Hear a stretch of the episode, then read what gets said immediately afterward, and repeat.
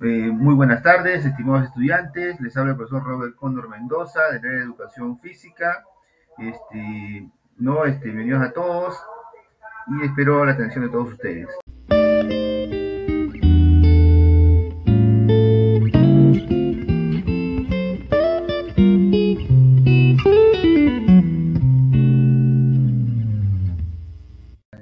La anemia es una enfermedad no transmisible que se da a nivel mundial y también en Perú también está siendo una enfermedad muy, muy agravante aquí en Perú.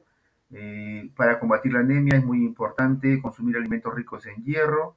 Tenemos alimentos de origen animal, como por ejemplo las vísceras. Tenemos alimentos de origen vegetal, como por ejemplo eh, eh, alimentos verdes, como la espinaca y otros alimentos más, y que son muy importantes para combatir esta enfermedad.